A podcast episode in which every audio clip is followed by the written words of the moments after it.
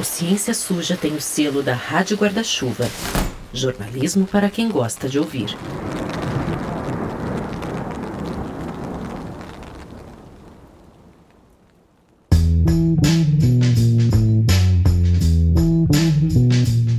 Oi, gente, tudo bom? Só para avisar que esse episódio faz parte de uma parceria com o Observatório de Políticas Científicas do Instituto Questão de Ciência, o IQC, e tem apoio do Instituto Serra Pilheira. O observatório tem o objetivo de estimular o uso de evidências na elaboração de políticas públicas de ciência e tecnologia no Brasil. Os episódios dessa parceria, e são seis episódios, têm um formato de mesa cast, de debate que é diferente dos nossos episódios regulares da segunda temporada, que tem aquela pegada mais narrativa que você já está acostumado. Esses episódios de debate, os mesacasts, eles vão ser publicados às quintas, a cada 15 dias, intercalando com os episódios regulares.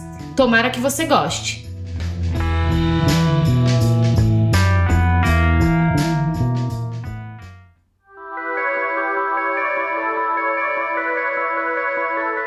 Oi, pessoal. Meu nome é Telro Prest e eu sou um dos jornalistas que toca o podcast Ciência Suja. E hoje a gente está trazendo aqui mais um episódio da nossa série especial de MesaCasts em parceria com o Observatório de Políticas Científicas do Instituto Questão de Ciência, o IQC. Então vamos lá, né? Eu diria que o tema de hoje é um dos que tem, vamos dizer, maior potencial para desunir o povo que hoje diz ser pró-ciência. Calma que eu vou explicar. É que com a pandemia, muita gente abriu os olhos mesmo para os benefícios que boas pesquisas e o bom método científico pode trazer. Né? Eu tô falando aqui de vacinas, exames, métodos preventivos e até remédios. Eles foram testados e alguns aprovados para conter a Covid. Então, pô, bacana. Eu sou pró-ciência para vacina, eu sou pró-ciência para afirmar que o aquecimento global existe e, sei lá, eu sou pró-ciência até para criticar o governo do Bolsonaro, que aliás tem que ser criticado mesmo pela condução péssima durante a pandemia e que terminou em muitas mortes desnecessárias. Mas agora vamos lá. Você é pró-ciência quando essa mesma ciência deixa claro que a homeopatia é, no máximo, um placebo? Porque é isso. A homeopatia não tem qualquer evidência científica de que funcione, e pesquisas sérias comprovaram que ela não passa de um placebo, e a gente vai discutir por que o placebo sem transparência não deveria ser visto como um tratamento para as pessoas. Mas eu sei que criticar a homeopatia incomoda muita gente que se diz progressista. E eu digo isso tendo inclusive passado boa parte da minha adolescência recebendo bolinhas de açúcar de homeopata. É isso, porque a homeopatia ela é super disseminada no Brasil, especialmente entre a turma que diz estar mais ligada à natureza, ao natural. E ela também é reconhecida pelo Conselho Federal de Medicina, ela tá nas chamadas práticas integrativas e complementares do Ministério da Saúde, que são oferecidas no SUS, e ainda assim ela não tem qualquer base lógica ou científica. O problema todo, no fim das contas, e aliás, não é só isso, mas eu acho que esse é um problema central, é que quando o setor público incorpora uma prática como essa, ele está basicamente gastando dinheiro da população com algo que não funciona e que, portanto, esse dinheiro poderia ir para outra coisa. E no mais, terapias como essa são potencialmente associadas a uma maior taxa de recusa de tratamentos convencionais, ou comprovados cientificamente, né? E principalmente a uma demora no diagnóstico. Isso é o que pode trazer danos graves individualmente e até socialmente. Não é à toa que o IQC tem uma campanha de anos já para alertar sobre a homeopatia como uma pseudociência e para exigir a sua desincorporação do SUS. Ou palavrinha, né? Desincorporação do SUS. A campanha ela chama 10 a 23 e já vocês vão entender o porquê desse nome. Mas bom, como é que a homeopatia ganhou tanta atenção? Quais são os seus princípios e quais são as suas falhas? E como é que está esse debate da homeopatia na esfera do sistema público de saúde? Para responder essas e outras perguntas, a gente trouxe um time feríssima de convidados que vão ajudar aqui a responder esses pontos. Então, mais uma vez eu queria apresentar aqui a Natália Pasternak. Natália, tudo bom? Conta aqui pra gente quem é você e qual sua ligação com a homeopatia. Vamos lá, Theo. Obrigada mais uma vez pelo convite e pela parceria com o Instituto Questão de Ciência. Eu sou a Natália Pasternak, eu sou microbiologista, sou presidente do Instituto Questão de Ciência, professora na Universidade de Colômbia, aqui nos Estados Unidos, e a minha ligação com a homeopatia começa justamente com a missão do IQC de promover políticas públicas que são baseadas em evidência científica científicas. No Brasil, a homeopatia é uma política pública em medicina, ela é reconhecida pelo Conselho Federal de Medicina, ela é considerada uma especialidade dentro da medicina e ela é oferecida no Sistema Único de Saúde, então ela é uma política pública de saúde, só que ela não é baseada em evidências científicas. Então, nesse momento, ela se faz parte do, da missão do Instituto Questão de Ciência, que é de esclarecer a população, desmentir práticas que não são baseadas em ciência, mas que se fazem passar por ciência. A homeopatia é uma delas, principalmente no Brasil, e ela é promovida com dinheiro público. Então, faz parte da minha missão como presidente do IQC trabalhar com homeopatia e desmenti-la para a população e para gestores públicos, para que os recursos públicos não sejam mais desperdiçados com práticas que não funcionam. Então, essa é a minha ligação com a homeopatia. Eu acho importante deixar isso claro, Theo, porque as pessoas às vezes se sentem muito atacadas pessoalmente. Ah, mas eu gosto, mas eu quero. Não, isso não é problema do IQC, isso não é problema de políticas públicas, mas quando essas práticas são oferecidas dentro do Sistema Único de Saúde, daí isso se torna um problema dentro da missão do Instituto Questão de Ciência. Bom, além da Natália, a gente está aqui também com o Marcelo Yamashita, que é físico. Marcelo, conta pra gente aqui quem é você e qual a sua ligação com a homeopatia. Olá, Theo. Obrigado pelo convite aqui para participar do, do, do podcast. E como você já disse, eu sou físico, eu sou professor aqui do Instituto de Física Teórica da, da Unesp. Já fui diretor aqui do Instituto, hoje estou como assessor-chefe de, de, comunicação e imprensa da, da Unesp e estou como diretor científico também do Instituto Questão de Ciência.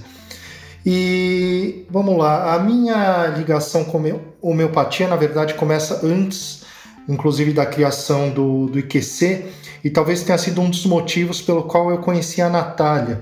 Né? Então tinha eu tinha escrito vários textos sobre homeopatia, falando contra, contra a homeopatia, né? do, do, do absurdo é, da, que ela constitui, das coisas todas é, que, que ela vai contra a ciência. E a Natália também tinha escrito vários textos é, sobre isso. E aí é, eu já tenho um histórico de, de trabalho com divulgação e letramento científico e a convidei para falar aqui no Instituto de Física Teórica sobre homeopatia. E aí, conversa vai, conversa vem, criamos uh, o IQC com mais um grupo de amigos, né? e a homeopatia desde então, como a Natália já, já bem disse, ela se tornou uma das principais bandeiras assim representativas do nosso combate no IQC contra uh, práticas que não somente não são embasadas em ciência, né, mas, uh, mas além disso, que elas são, vão contra todo aquele conhecimento que a gente tem de ciência. Então, não se trata apenas de, de ser uma coisa que não é baseada em ciência, ela vai além né, ela vai contra conhecimentos muito bem estabelecidos, tanto da física como da química, e se coloca como uma política pública, aí gastando parte dos impostos da população. Legal. Obrigado, Marcelo. E bom, nosso terceiro convidado aqui é o Luiz Carlos Dias. O Luiz, inclusive, junto com a Natália, teve no nosso primeiro episódio da primeira temporada, então hashtag carinho especial por isso.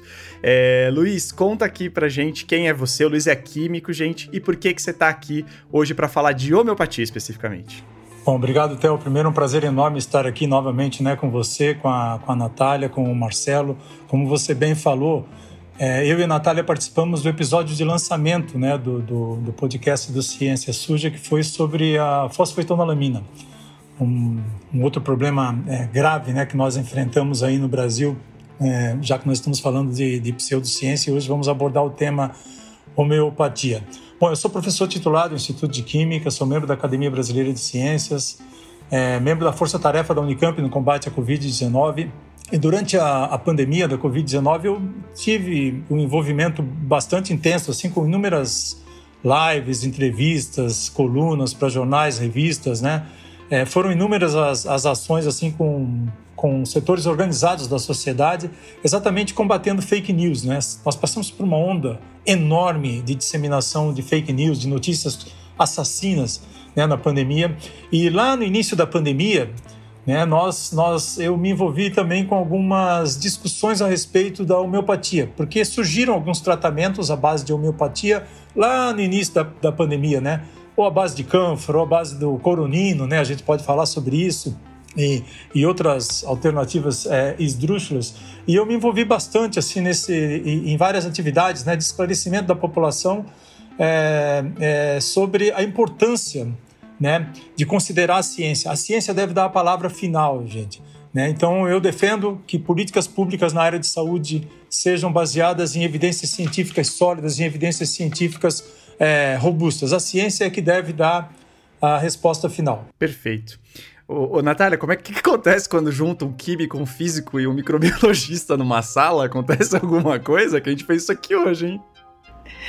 Eu acho que vira piada, né, Theo? Uh, um físico, um químico e uma bióloga entraram num podcast ou num bar. E daí, olha, olha o que aconteceu. Então, a gente vai ver o que, que vai acontecer hoje. Vamos ver como é que isso desenrola.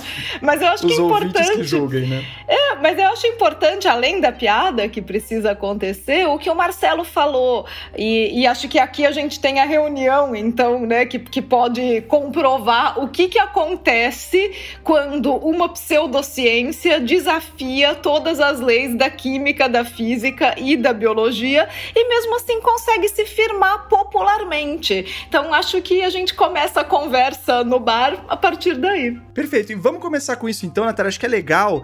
Você que né, fez muito, olhou muito para esse assunto, se puder trazer um pouquinho da história da homeopatia pra gente, como que ela surgiu, né? Eventualmente os princípios ali dela e por que que ela que, que você acha que ela ganhou tanta força? Eu acho que dentro desse contexto, Theo, é exatamente isso. A homeopatia ela nasce há 200 anos, mais ou menos, na Alemanha, quando justamente a medicina moderna ainda nem existia como ciência.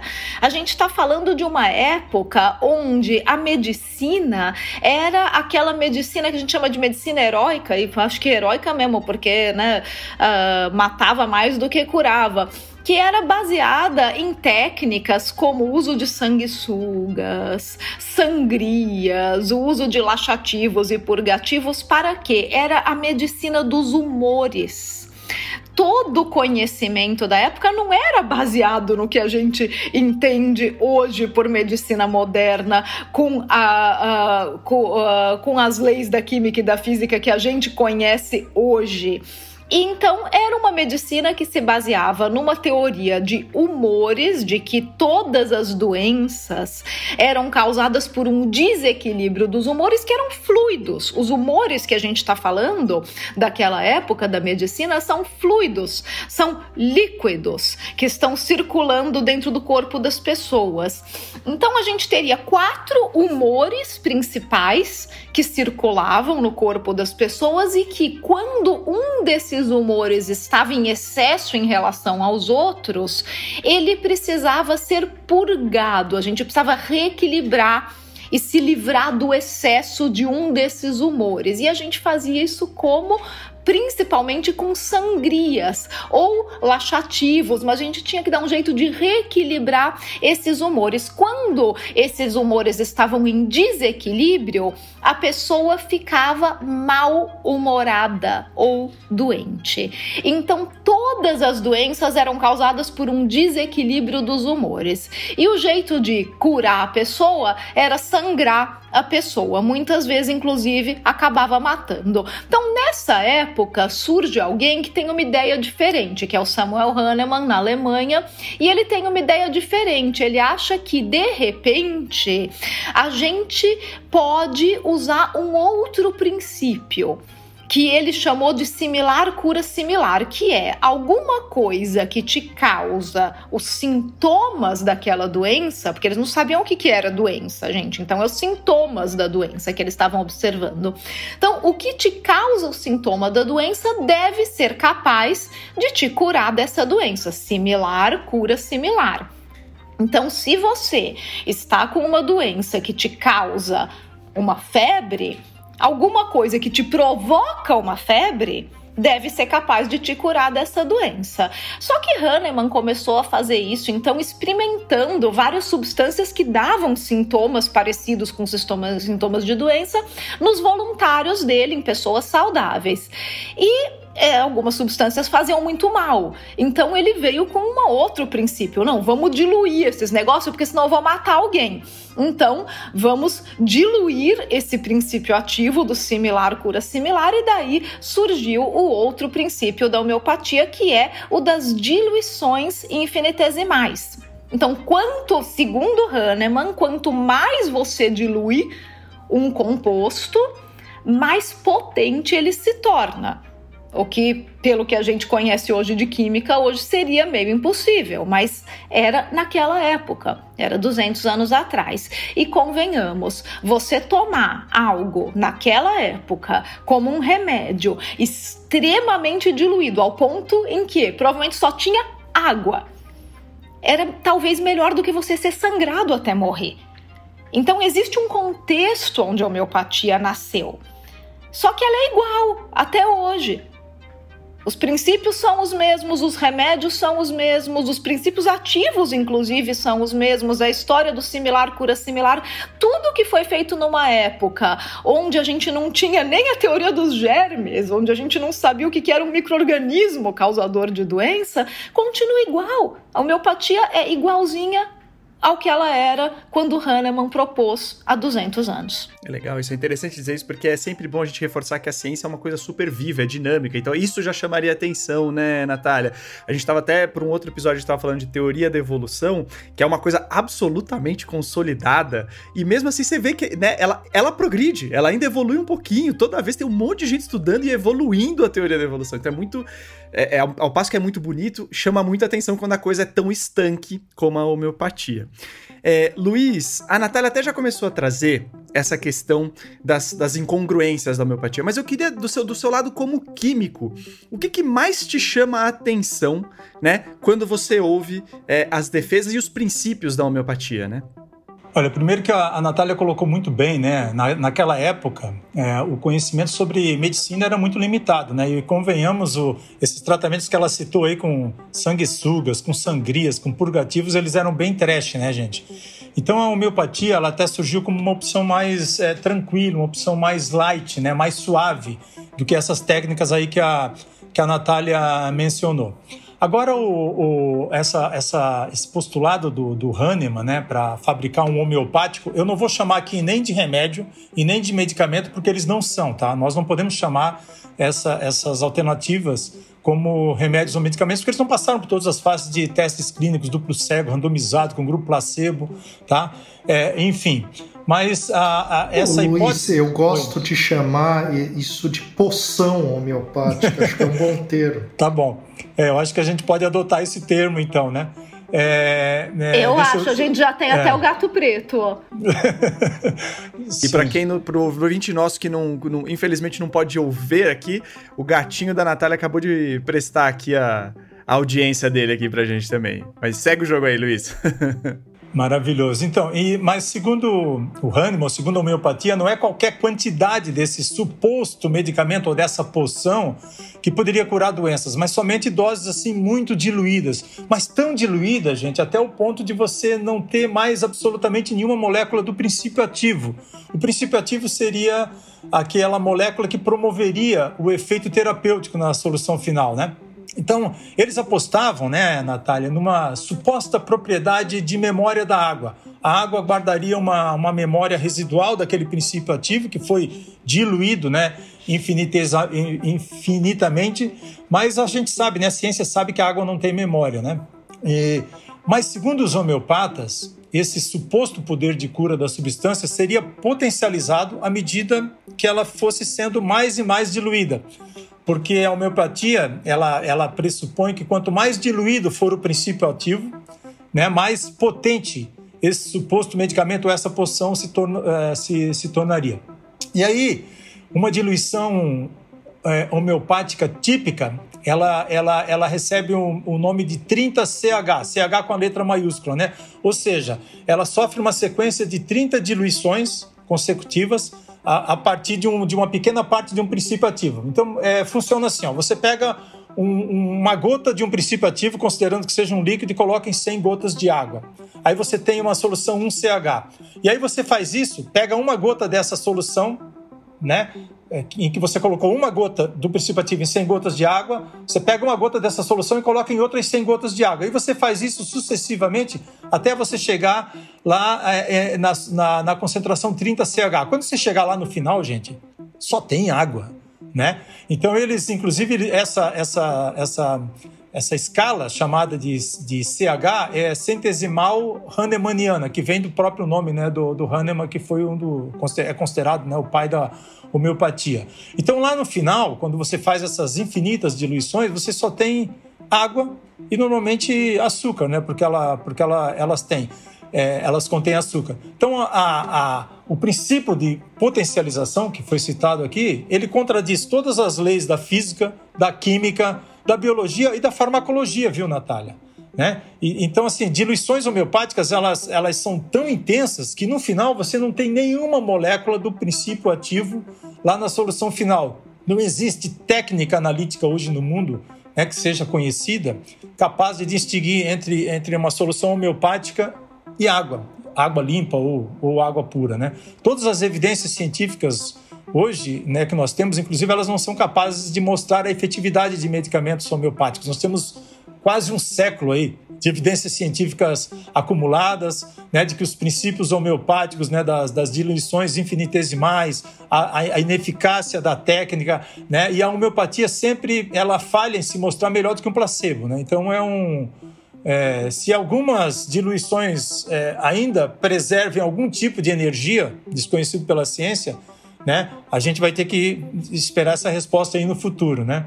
Então é claro que é, é, apesar disso, né, da, e, da, e, da, e de toda essa popularidade, a ciência já, já testou, é, a, a, a, prática de homeopatia já foi muito testada pela ciência e ela, e ela falhou, né? Então, é, há um consenso hoje na comunidade científica de que a aparente eficácia da, da, dos tratamentos homeopáticos é uma, é uma ilusão, né? Todo benefício, eu diria, se reduz a um efeito placebo. Deixa eu dar só um pitaco, Theo. Uh, inclusive, eu não sei se você lembra, Luiz, mas teve durante muito tempo um prêmio da Fundação James Randi para quem conseguisse distinguir, tirando o rótulo de um remédio, né, de um composto, uma poção homeopática, você tira o rótulo e tinha um prêmio de um milhão de dólares para quem conseguisse dizer qual era o composto original a partir do, do potinho do, do, do remédio homeopático sem o rótulo. É, então, e é engraçado, né, que você citou aí, né, a campanha 10 na 23, né? Essa campanha 10 na 23, só para esclarecer, gente, ela, ela se refere ao número de Avogadro. O número de Avogadro é uma constante, é uma constante química que, que representa a maior diluição possível num composto, né? Que, que, que, que possa restar uma única molécula, por exemplo, da solução original. Então, as soluções de homeopatia, para vocês terem uma ideia, elas são preparadas em diluições até maiores do que o próprio número de Avogadro, né? 10 na 23. Então, se você faz uma análise química dessas soluções ou dessas poções, como o Marcelo citou, no final só tem água e se tiver açúcar, vai ter alguma coisa de açúcar lá, talvez. Perfeito. É bom, é bom tocar isso para vocês terem uma, uma ordem de grandeza. Aí o Marcelo já pode me corrigir se eu tiver errado aqui, mas eu peguei uma matéria da super interessante que dizia que para você conter uma única molécula de substância ativa com essa com esse CH30, né, esse 30CH, uma pílula homeopática teria que ter o diâmetro equivalente à distância entre o Sol e a Terra. Então, é uma coisa de 149,6 milhões de quilômetros. Acho que é difícil engolir essa pílula. Agora, Marcelo, me conta, do ponto de vista da física, o que, que mais te chama a atenção? E se eu pudesse, uma coisa que a gente até chegou a conversar antes numa outra oportunidade, essa coisa da memória da água, porque isso é uma coisa que, para mim, eu acho muito curiosa também, esse tipo de argumento. Como físico, na verdade, muitas coisas me, me trazem espanto em relação à homeopatia. Uh, coisas que vão além da física, inclusive, como a questão de ter sido inventada há mais de 200 anos e o negócio não ter se modificado, né, mesmo com a vinda de, de teoria dos germes, de outras coisas uh, com a evolução da medicina, da física, da química até hoje e se manter igual aqueles princípios quase que religiosos, ou podemos chamar de religiosos, que foram criados lá no, há, há 200 anos, no fim do século XVIII.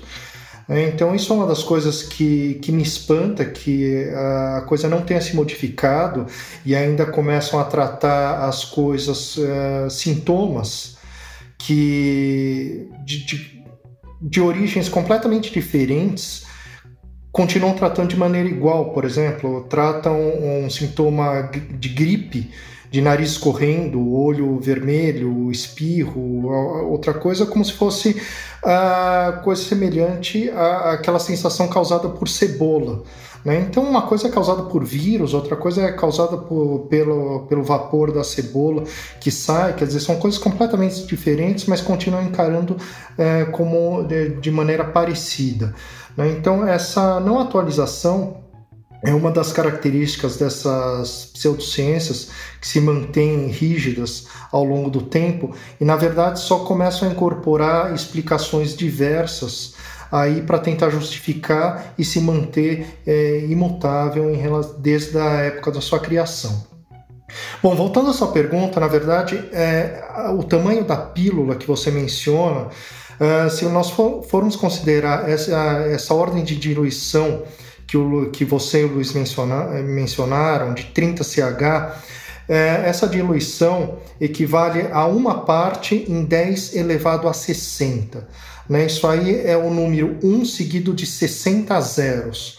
Né? Isso aí vai muito mais além do que distância Terra-Sol. É, seria equivalente, uh, deixa eu pensar, uma, uma xícara de café, um copinho de café diluído em um recipiente de água do tamanho de uma galáxia. Né? Então é uma coisa realmente absurda.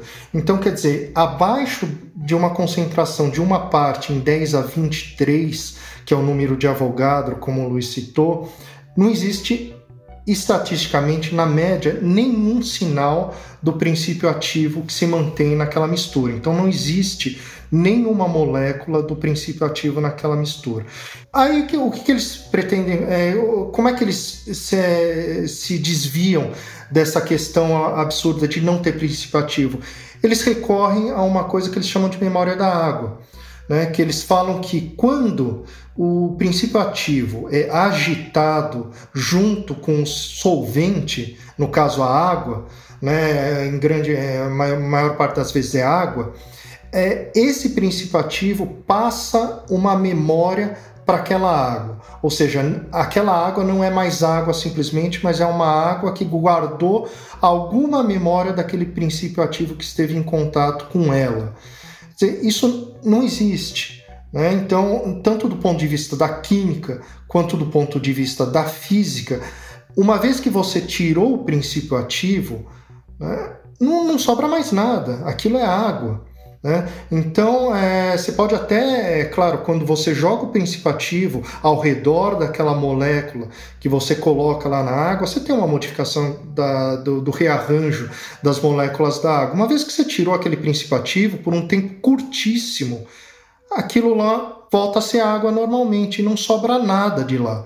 Né? Então, recorrer a esse tipo de argumentação é recorrer a pensamento mágico, é recorrer a absurdos que não tem embasamento nem na física e nem na química. E aí, Marcelo, Natália, tem. Acho que teve duas coisas do, do IQC que são é, acho que particularmente valiosas para esse debate. A primeira, a campanha 10 a 23, o Luiz já trouxe o, o motivo do nome, mas se vocês pudessem trazer para a gente no que, que ela consiste. E também depois o tal do contra-dossiê de evidências da homeopatia, porque esse fez um barulho, né? Teve o, acho que o, o próprio portal da rede Humaniza SUS, que oferece homeopatia, chegou a tentar fazer uma réplica, né? A dizer que o contra-dossiê ele era dogmático e tal. Então, se vocês pudessem explicar para a gente esses dois quesitos, né? Marcelo, se quiser, já que você estava com a palavra, quiser começar por aí? Olha, o Contra-Dossiê, na verdade, é, foi um compilado, na verdade foi um texto que nós fizemos em resposta a um dossiê que foi escrito por um grupo de, de homeopatas né, e publicado, onde que foi, Natália? Na Cremesp. No Cremesp. Né? Então foi publicado no CREMESP. CREMESP é o Conselho Regional de Medicina do Estado de São Paulo, gente, só para esclarecer aqui. E o que, que normalmente eles costumam fazer? Né? Quando eles costumam fazer esses compilados de, de artigos, eles costumam colocar centenas de artigos lá na, nessa suposta revisão para de maneira a tentar embasar a argumentação deles em relação, no, no caso aqui, em relação à homeopatia. Né? Mas isso foi em relação à homeopatia, mas sempre acontece com outras pseudociências, na verdade. Eles pegam, despejam centenas de, de, de referências para, na verdade, dar um, um, suposto verniz de que existem muitas, eh, existe uma extensa bibliografia corroborando aquilo que eles falam. E o que nós fomos fazer? Nós fomos olhar então artigo por artigo para analisar aqueles artigos que estavam sendo citados, né, para ver a qualidade daqueles artigos. E nós separamos aqueles artigos em grupos de especialistas. Então, teve artigos que foram dados para biólogos, artigos que foram dados para médicos, físicos, químicos, e cada especialista dentro da sua área analisou a referência que estava sendo colocada lá. Né? Então, o que eu posso falar da minha área, dos artigos de física que eu olhei, são artigos de péssima qualidade, que não deveriam nem ter sido publicados de tão ruins que são. São muito ruins, a, a conclusão é ruim, o que eles olham é ruim. Né? E, e nesse contradossiê que nós fizemos está explicado por que esses artigos são ruins. Então não é simplesmente uma afirmação que são artigos ruins. Lá está explicado por que esses artigos não deveriam ter sido utilizados como referência para embasar aquele dossiê que eles fizeram e publicaram lá no CREMESP. Legal, Natália. E você, assim, alguma coisa a acrescentar nisso? E também na campanha 10 a 23, por favor?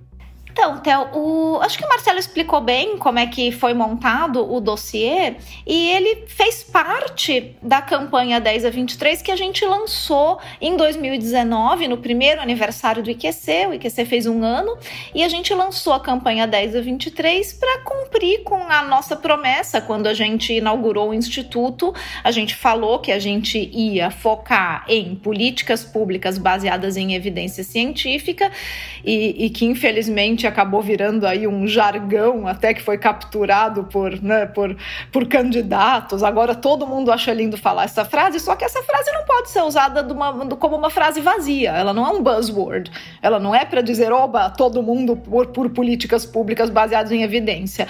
É para mostrar serviço, que é o que o IQC faz.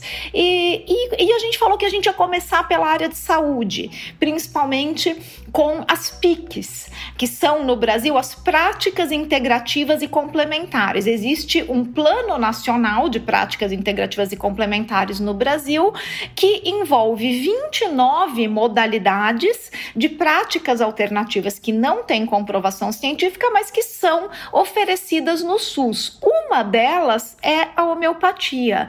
E a gente escolheu começar com a homeopatia e lançar então a campanha 10 a 23 para conscientização sobre homeopatia, porque a homeopatia é muito didática de todas essas 29 modalidades, a gente achou que começar pela homeopatia seria uma maneira didática e educativa de mostrar para o público quais são os argumentos utilizados por essas diversas práticas que não são reconhecidas pela ciência, ah, por que, que as pessoas acabam se afeiçoando e acreditando nessas práticas e, e elas, então, algumas delas realmente se tornam muito populares. A homeopatia também no Brasil ela é reconhecida pelo Conselho Federal de Medicina, ela é praticada por médicos, ela é considerada uma especialidade. Cursos de homeopatia são oferecidos dentro das escolas da área de saúde, então escolas de medicina, de veterinária, de nutrição, de saúde pública, de enfermagem. Então a gente achou que a homeopatia era o melhor exemplo que a gente podia começar para mostrar o nosso serviço de promoção de políticas públicas baseadas em evidência na área de saúde, começando com as PICs, como a gente prometeu quando a gente abriu o instituto. Então, a homeopatia não foi escolhida por acaso, ela foi escolhida como um exemplo didático e como um exemplo que já de uma pseudociência que já foi banida do sistema de saúde de diversos outros países. Então, a gente não estaria aqui inventando a roda, a gente estaria seguindo o exemplo de países sérios e comprometidos com os seus próprios sistemas de saúde pública que já deram esse passo antes da gente. Então a gente está falando aqui de, de Reino Unido, de Austrália, de França, Espanha indo agora pelo mesmo caminho e mesmo aqui nos Estados Unidos, que não tem um sistema público de saúde, existe uma defesa do consumidor muito forte que também se mobilizou para esclarecer para o consumidor exatamente o que, que ele está comprando na farmácia quando ele vai escolher lá um produto homeopático. Então, por isso a homeopatia foi escolhida para fazer a campanha 10 a 23 e fazer o que o IQC faz, que é, por um lado, conscientizar a população. O que que você está comprando? O que que é homeopatia? E conscientizar gestores públicos o que que vocês estão financiando, o que que é homeopatia. Legal. E aí tem uma coisa que é um argumento muito, né, vamos dizer, atraente, que é o seguinte, né? A gente está falando até a todo momento que a homeopatia não promove benefícios para além do placebo. E aí as pessoas vêm falam, mas por que que então eu não posso tomar o meu placebo? Assim, né? É, qual é o problema de ter placebo no SUS? É, Natália, conta pra gente um pouco dessa história do placebo, né? É, e do que que tá por trás, e porque no fim das contas é um pouco arriscado a gente promover, é, vamos dizer, o, o, tratamento não transparente com placebo.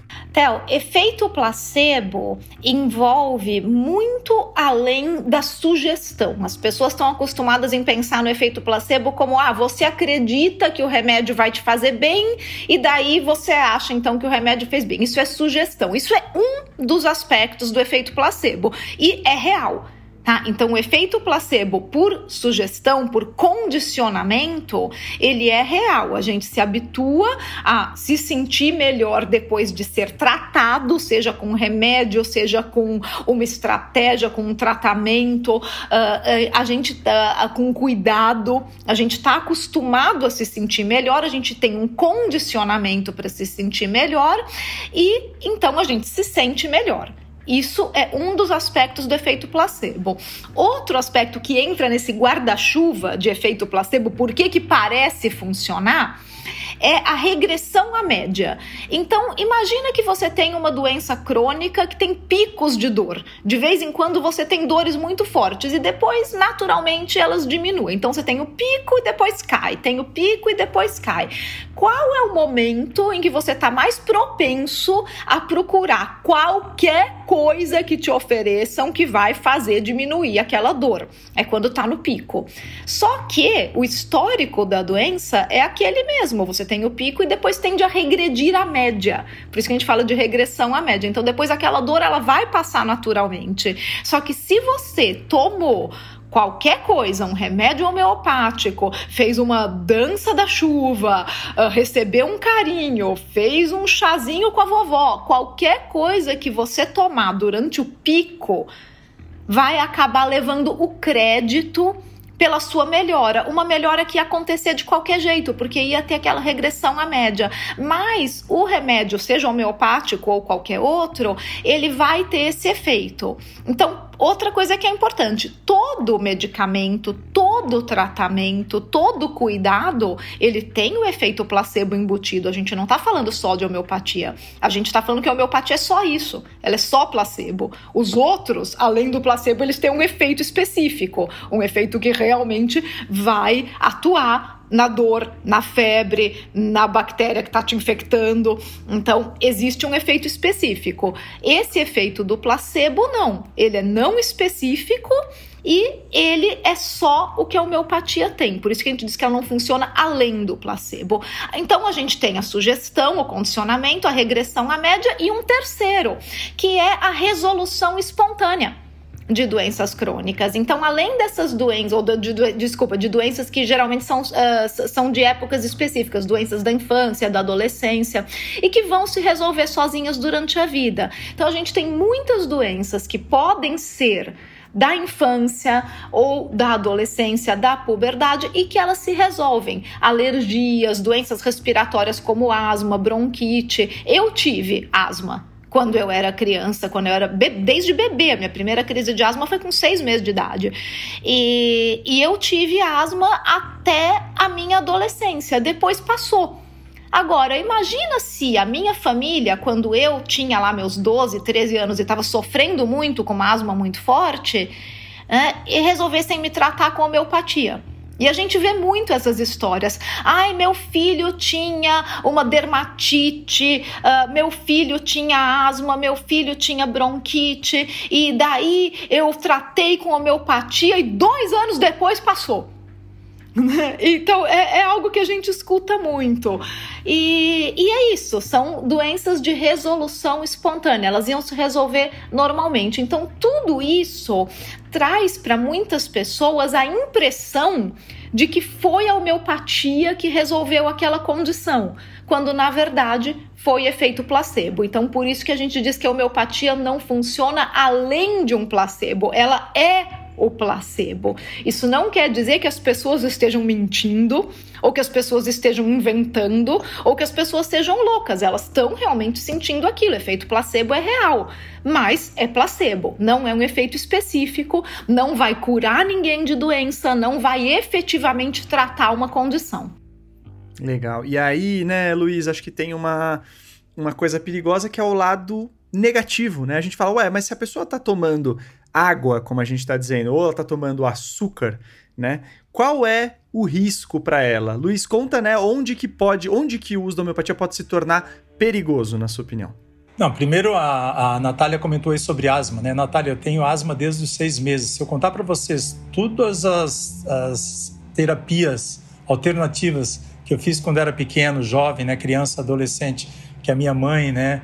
Acreditava sempre né, na, na, minha avó e naquilo que vizinhos diziam que curavam asma, você não tem ideia. E hoje eu uso aqui ó, a, a bombinha praticamente diariamente. Agora tem uma coisa importante, Natália, nessa questão toda do, do, do, do placebo, que é o seguinte, que é o acolhimento dos homeopatas, né? Então você vê aí, você vê aí as práticas é, integrativas complementares que foram citadas aqui na área de saúde, as, as PICs, então, muitas delas usam né, outras terapias energéticas, né, como, como, como o reiki, enfim, assim, imposição de mãos.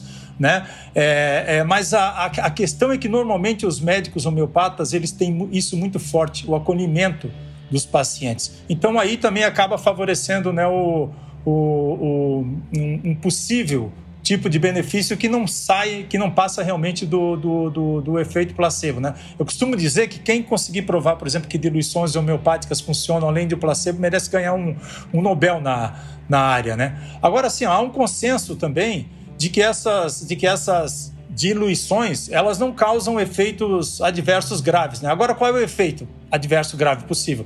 É as pessoas abandonarem aquelas práticas terapêuticas que seriam, né, é, mais recomendadas né, o abandonar um tratamento que seria recomendado e adotar um, a homeopatia como uma alternativa terapêutica. Eu vejo que esse talvez seja um dos, um dos maiores riscos.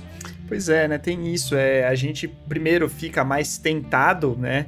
É, a, a, deixar de fazer um outro tratamento. Ué, se eu tô tratando com a homeopatia e fala que funciona, por que, que eu vou tratar com outra coisa, né? Tem um pouco desse tipo de argumento que pode ser bastante perigoso. E tem também o argumento do, do gasto mesmo. Quando a gente fala aqui, né, do ponto de vista de sistema único de saúde, a gente tem um orçamento que é limitado, principalmente diante de doenças crônicas que cada vez mais vão exigir desse orçamento, vão exigir inteligência no uso desse orçamento, né, Marcelo? Então eu queria ver com você, assim, né, se, assim, a gente consegue traçar alguma estimativa de prejuízo de homeopatia no serviço público de saúde, né? Isso existe de alguma forma ou é difícil, até por causa da forma que as PICs foram criadas? É, o, o, Instituto Questão de Ciência ele fez em 2019 um levantamento de, de gastos que seria, seriam destinados para as, as capitais do país via Plano Nacional das Práticas Integrativas e Complementares,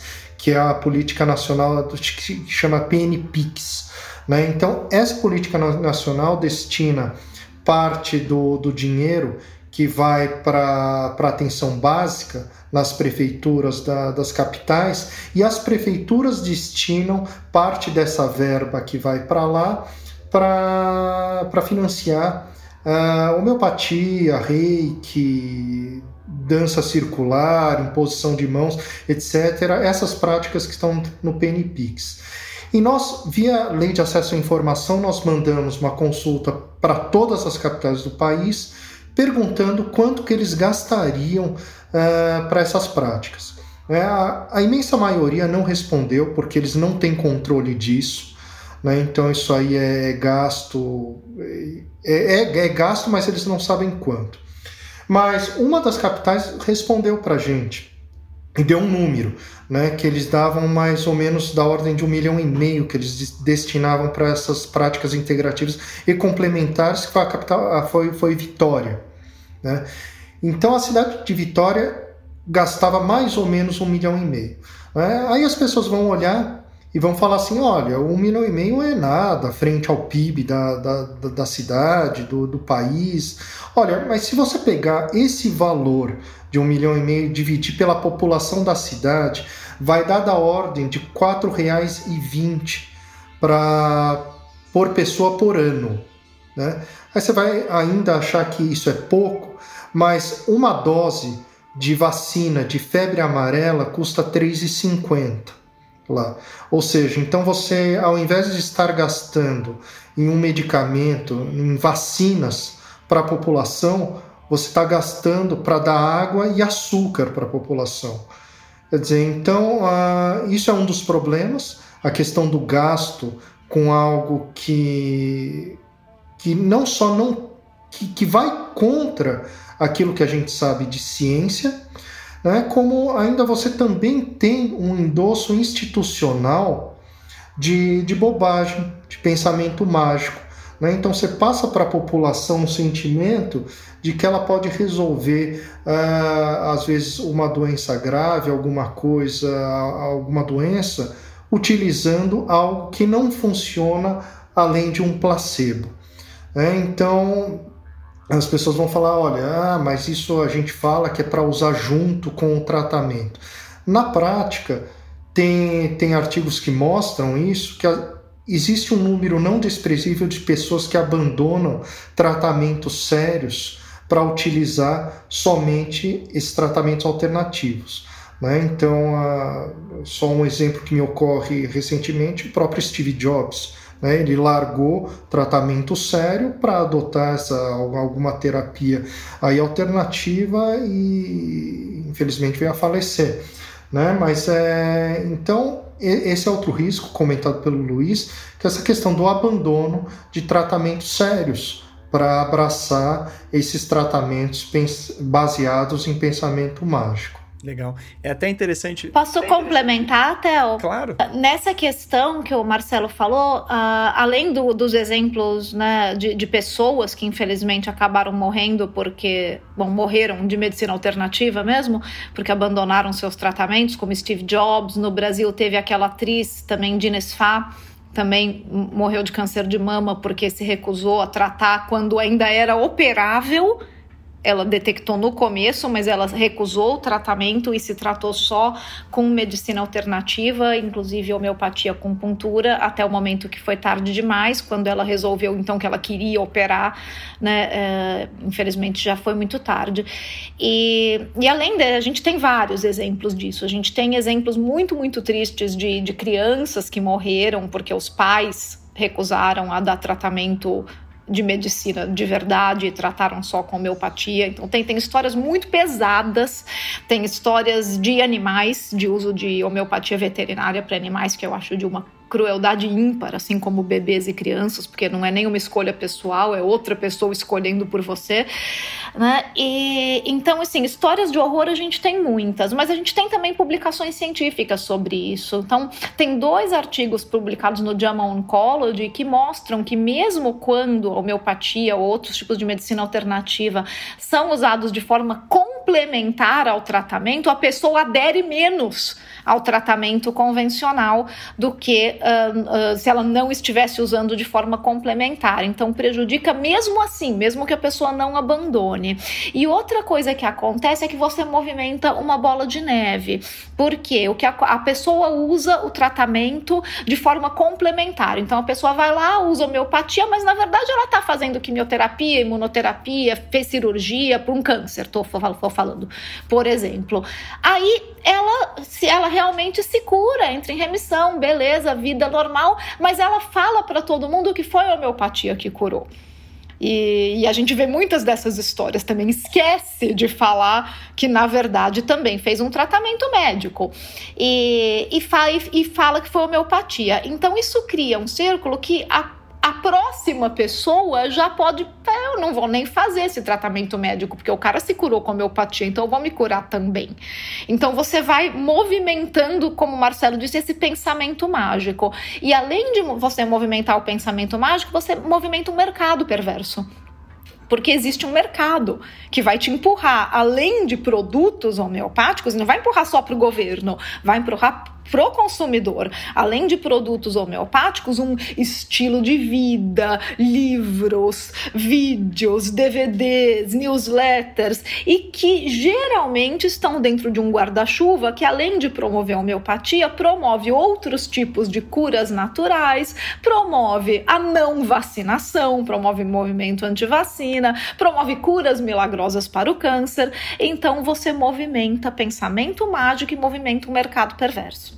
Pois é, isso acho que é uma, uma coisa interessante, né, da gente é, abordar, que é até pensando, fiquei pensando um pouco, né, do quando eu ia para pro homeopata, né? Eu fui como jovem, minha mãe me colocou porque eu tinha uma amidalite que não parava, foi exatamente isso. Foi, eu tive um atendimento, que é um pouco o que o Luiz falou, né? Antes estava acostumado com aquele médico que nem olhava para mim como jovem, olhava só para minha mãe, e de repente tinha uma pessoa ali que estava do meu lado, que falou só comigo, que tirou minha mãe da sala um tempo, que quis, né, me dar toda essa atenção do mundo. E lá, depois de sei lá quanto tempo, eu não sei realmente, mas não foi instantâneo. Realmente a coisa melhorou para mim, justamente porque é isso, iria melhorar ali, né? É, e, e nessa coisa que eu queria ver com vocês, assim, agora, aí alguns boas décadas para frente, estou aqui eu com a minha filhinha de 4 para 5 meses, né? E eu sou altamente predisposto ao pensamento mágico quando eu penso nela, viu? Porque às vezes ela tem um choro, a gente não sabe por que que tá chorando. Eu acredito em qualquer coisa, gente. Eu já acreditei que ela tava com refluxo, acreditei que era alguma coisa, acreditei que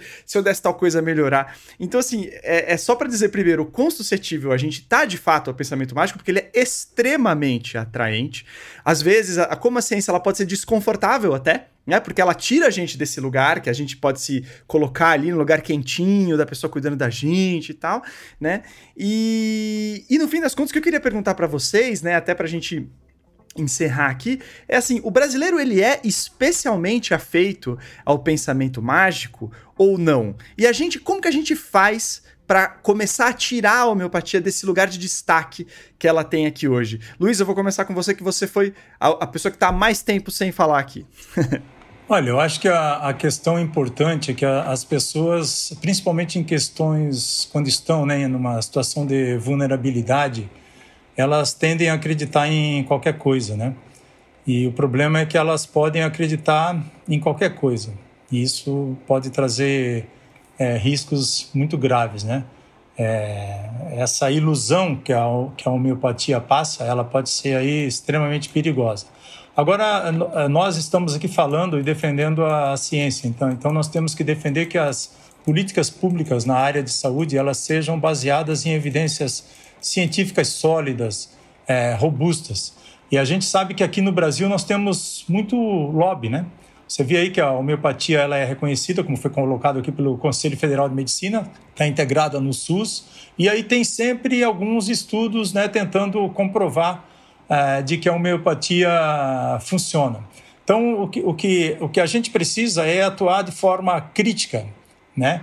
É, você vê que hoje algumas bulas homeopáticas elas, elas trazem já uma frase: esse medicamento não foi submetido a estudos clínicos para comprovação de eficácia, né? Mas é, a gente continua, né? É, é você vê aí que o, o SUS né, que tem como base os princípios da universidade, da, da universalidade, da, da, da, equidade e da integralidade na, na atenção à saúde, está sujeito aí a várias práticas, né? Então, é, é, é, é consenso que essa, que essa né, de política pública né, que, que a homeopatia e outras práticas que foram colocadas aqui configuram prática é, de desperdício de, de recursos. Né? Mas nós precisamos, é, na minha opinião, de mais políticos atentos à pauta científica. Isso nós não temos é, no Brasil, infelizmente. Nós precisamos dar força a um instituto como o IQC, que foi criado exatamente para combater e para defender que políticas públicas na área de saúde sejam baseadas em ciência. Nós precisamos de um Conselho Federal de Medicina, de um Ministério da Saúde que, que, que, também respeitem a ciência e que não estejam sujeitos, por exemplo, a questões e a narrativas políticas, religiosas, é, financeiras, eleitoreiras, né? Então, é, esses são alguns dos pontos que eu, que eu acredito ser, serem extremamente importantes. Nós precisamos defender a ciência. E defender a ciência, gente, precisa ter coragem nesse país. Né? Nós, já, nós percebemos isso do, do, durante a, a pandemia, porque a, a, as pessoas que defendem as pseudociências ou os tratamentos sem eficácia, eles, eles não têm argumentos, eles não têm argumentos científicos e eles apelam para outros argumentos, para ataques, para ataques é, judiciais, muitas vezes. Nós precisamos combater as pseudociências, esse movimento anti-vacinas esse movimento anticientífico crescendo é, no Brasil. Então, nós precisamos criar estratégias juntos para combater todos esses movimentos anticientíficos né, que estão afetando todo o planeta, não é só o Brasil, não. Então, nós precisamos de mais organizações como, como o IQC, que promovem o, o ceticismo, nós precisamos de mais pessoas, mais cientistas, mais é, pesquisadores, mais divulgadores de ciência, nós precisamos de mais, é, de mais pessoas, de mais jornalistas de ciência nas, nas redações é, dos nossos grandes jornais, nós precisamos trazer a ciência para o debate público.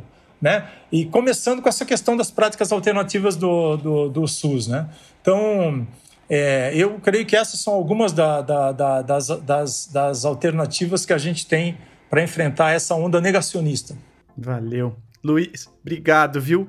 Marcelo, e você? O que, que você acha que. Como que a gente começa a sair dessa espiral aí? Olha, primeiro, é, eu acho que assim, no, eu, acho que é uma coisa do ser humano essa questão do, do pensamento mágico. Né? Então, o ser humano, as pessoas, elas querem respostas e certezas para os seus problemas. Né? Isso a ciência não traz. Isso a ciência vai falar que você pode tomar um medicamento, você pode fazer um tratamento. Existe uma probabilidade, existe uh, uma probabilidade daquilo dar certo, de você ficar bom, de você encontrar uma resposta, uh, mas ela não te dá 100% de certeza. O pensamento mágico dá. Né? Então ele, você vai em algum, em algum lugar de pensamento mágico, ele vai falar: não, você vai ser curado, você vai encontrar a resposta. Esse é o caminho. Né? E as pessoas gostam disso, elas gostam dessa certeza, elas gostam de, de, de, de de ter mais controle do que é possível da sua vida. Né? E isso a ciência não traz. Né? Então eu acho que é uma questão quase que inerente ao ser humano e de, de acreditar em pensamento mágico. E desde a da criação do IQC, o que a gente tem feito é tentar introduzir o pensamento crítico nas pessoas. Quer dizer, uh, é mais difícil viver fora do mundo da fantasia? Pode ser, mas a realidade é assim, a vida é assim. Né? Então é melhor desde cedo, né, desde a tenridade já, e é, já aprender a conviver com aquilo que é real. Né? E o, como é que a gente faz para sair disso? Uh, eu concordo 100% com o que o Luiz falou e acrescento, acrescento não, enfatizo uma palavra que ele falou, que eu acho que é preciso coragem para combater esse tipo de, de negacionismo que, que permeia a nossa sociedade. E permeia a sociedade como um todo, permeia tanto a nossa política como também as nossas universidades, que deveriam ser o centro de produção de conhecimento e pensamento crítico na sociedade também. Então, aqui eh, eu, eu admiro muito essa, essa qualidade mencionada pelo Luiz, Uh, admiro muito o que ele tem feito, o trabalho que ele tem feito, o trabalho que a Natália tem feito, o trabalho que o Instituto Questão de Ciência tem feito, que o, o Ciência Suja agora tem feito. Admiro muito esse trabalho e eu acho que a gente precisa uh, sair um pouco da nossa zona de conforto e encarar esses conflitos que vão surgir quando a gente começar a apontar o dedo e mostrar aquilo que está errado, né? Quando a gente começar a deixar talvez um pouco desse nosso corporativismo confortável de, de se eximir de conflitos, começar a falar, olha, não é isso que você está colocando, isso não deveria estar na universidade, isso não deveria fazer parte da de política pública. Perfeito. Natália, e aí? Como é que a gente começa a andar? Bom, um passo a gente está dando aqui, Theo, com, com esse trabalho, tanto do Ciência Suja como do IQC, e que o, o Luiz também faz nos canais dele, e à medida que ele consegue conciliar isso com com o trabalho dele de professor, uh, de levar informação de qualidade para a população. Então, esse trabalho a gente está fazendo e, e, a gente tem feito isso uh, de maneira consistente desde que o IQC foi criado, desde que o Ciência Suja foi criado. Então, a gente tem feito disso de forma consistente e também persistente né, uh, para levar informação de qualidade para a população, cumprindo então o nosso papel de comunicadores de ciência de fazer a informação correta circular e conscientizar a população para que a população possa então fazer escolhas informadas. Esse é o nosso papel como comunicadores de ciência como promotores de políticas públicas baseadas em evidência, a gente precisa pressionar gestores, membros do executivo, membros do parlamento, para que respeitem a ciência nas suas decisões. Se a decisão do cidadão comum precisa ser informada, a decisão do gestor também. Então, daí a gente tem um outro tipo de trabalho, que é o trabalho diretamente provocando os gestores públicos e também nos colocando à disposição para esclarecimentos e consultorias e participando, como a gente tem tentado fazer na medida do possível, que né, não depende simplesmente de nós, não é só gerar conteúdo, mas participando das audiências públicas, provocando os órgãos públicos para que essas uh, práticas integrativas e complementares sejam desincorporadas do SUS. Existem caminhos legais para isso, que, como a gente sabe, no Brasil são caminhos tortuosos, mas eles existem. E o IQC já está seguindo vários desses caminhos para ver se a gente consegue realmente a desincorporação dessas práticas do, né, do SUS, começando aí pelo exemplo que a gente escolheu, que é a homeopatia, imaginando que uma vez que você desincorpora uma, ela serve aí para gerar uma, né, uma jurisprudência, como a gente diz, né, no, em termos jurídicos, para poder puxar o resto. Então, existem caminhos, os caminhos não são fáceis. E, e o IQC tem feito esses caminhos uh, tanto uh, diretamente com gestores públicos e parlamentares, como também pela criação do Observatório de Políticas Científicas, que daí vai, né, o, o, o papel do observatório é realmente criar e disponibilizar dados sobre uh, o financiamento e o uso da ciência em políticas públicas no Brasil, que vai justamente investigar essas questões de uso de recursos públicos, quantos recursos são alocados para essas práticas, que até hoje, como Marcelo colocou muito bem aqui, é muito difícil de você conseguir uh, chegar num número exato, numa figura exata. Então, uh, já deu para ver que tem um trabalho hercúleo pela frente para que a gente faça isso, mas lembrando também que nos países onde isso foi feito, não foi feito da noite para o dia. Na Inglaterra demorou 10 anos. Então a gente está fazendo isso há três. A gente lançou a, a campanha 10 a 23 em 2019. Vamos ver se a gente vai conseguir ser mais rápido ou não do que a Inglaterra, mas o importante é acho que o que o Luiz e o Marcelo comentaram muito bem. Não é fácil fazer isso no Brasil. Requer coragem, porque os grupos que promovem pseudociências no Brasil, eles são uh, muito agressivos eles são muito barulhentos e muitos deles são próximos a governo, a representantes de governo. Então, exige sim uma dose nada homeopática de coragem para conseguir enfrentar um monte de processo judicial, campanhas difamatórias e que, e que afetam não só as nossas figuras como pessoa física, mas dos nossos familiares, dos nossos trabalhos, dos institutos que a gente representa, onde a gente trabalha. Então precisa sim de uma dose de coragem. Agora, uma coisa eu posso dizer: coragem para as pessoas que estão aqui nessa tela e todo mundo que trabalha conosco, tanto no Ciência Suja como no IQC, nunca nos faltou. Então, quem, quem, quem, quem achar que pode nos intimidar, faça suas apostas. é, estou 100% de acordo com isso. Acho que é é, exige um pouco de. exige coragem, exige também um pouco de, de nariz tampado para a gente entrar nos, nos esgotinhos que a gente entra para conseguir aprender certas coisas. Eu, assim, se puder deixar uma contribuição muito breve, eu mesmo falei, né, que me senti muito acolhido pelo profissional. E aí, às vezes, a gente nessa, a gente pode cair num falso debate, que, ah, então por que, que não vai no médico homeopata que trata melhor? Calma lá, vamos então justamente tentar melhorar o sistema para a gente tentar ter bons atendimentos entre os profissionais de saúde em geral, né? Em vez da gente querer fazer esses subterfúgios para segurar por mais um tempo alguma coisa. acho que esse é uma cabe a gente olhar se a gente está debatendo de fato as perguntas válidas ou se a gente só está né, caindo em alguma alguma diversionismo aí que é, é utilizado para tirar a gente do nosso foco. Mas bom, eu queria agradecer muito a vocês três. Obrigado, Natália. Obrigado, Marcelo. Obrigado, Luiz. É sempre muito legal estar com vocês aqui. Para quem já está ficando ansioso com o fim dessa nossa parceria com o Observatório de Políticas Científicas, calma, a gente tem mais um episódio ainda aí para sair nessa nossa temporada. Então fiquem tranquilos, daqui duas semanas a gente entra com esse episódio para vocês, tá bom? É, lembrando que o podcast Ciência Suja ele foi criado por mim, Telro Preste, pela Thais Manarini, pelo Pedro Belo, pelo Felipe Barbosa. Nessa nossa segunda temporada a gente está contando com a Chloé Pinheiro, foi uma grande aquisição nossa aqui. A gente na produção, especificamente aqui dos MesaCast, a gente está com a grande Clarinha Marques. Clara, obrigado também, né?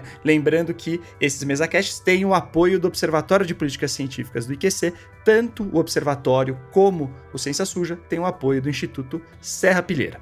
É, bom, já falei, a gente tem mais um episódio. Enquanto isso, vocês podem acompanhando a gente pelas nossas redes sociais. A gente tá, né, tanto o IQC como o Ciência Suja, a gente tá nas diferentes redes sociais aí para vocês. Então fiquem à vontade, acompanhem aí o nosso trabalho, ele fica sempre é, para vocês darem uma olhada. A gente tem também site e é uma forma de vocês ficarem de olho nas nossas novidades.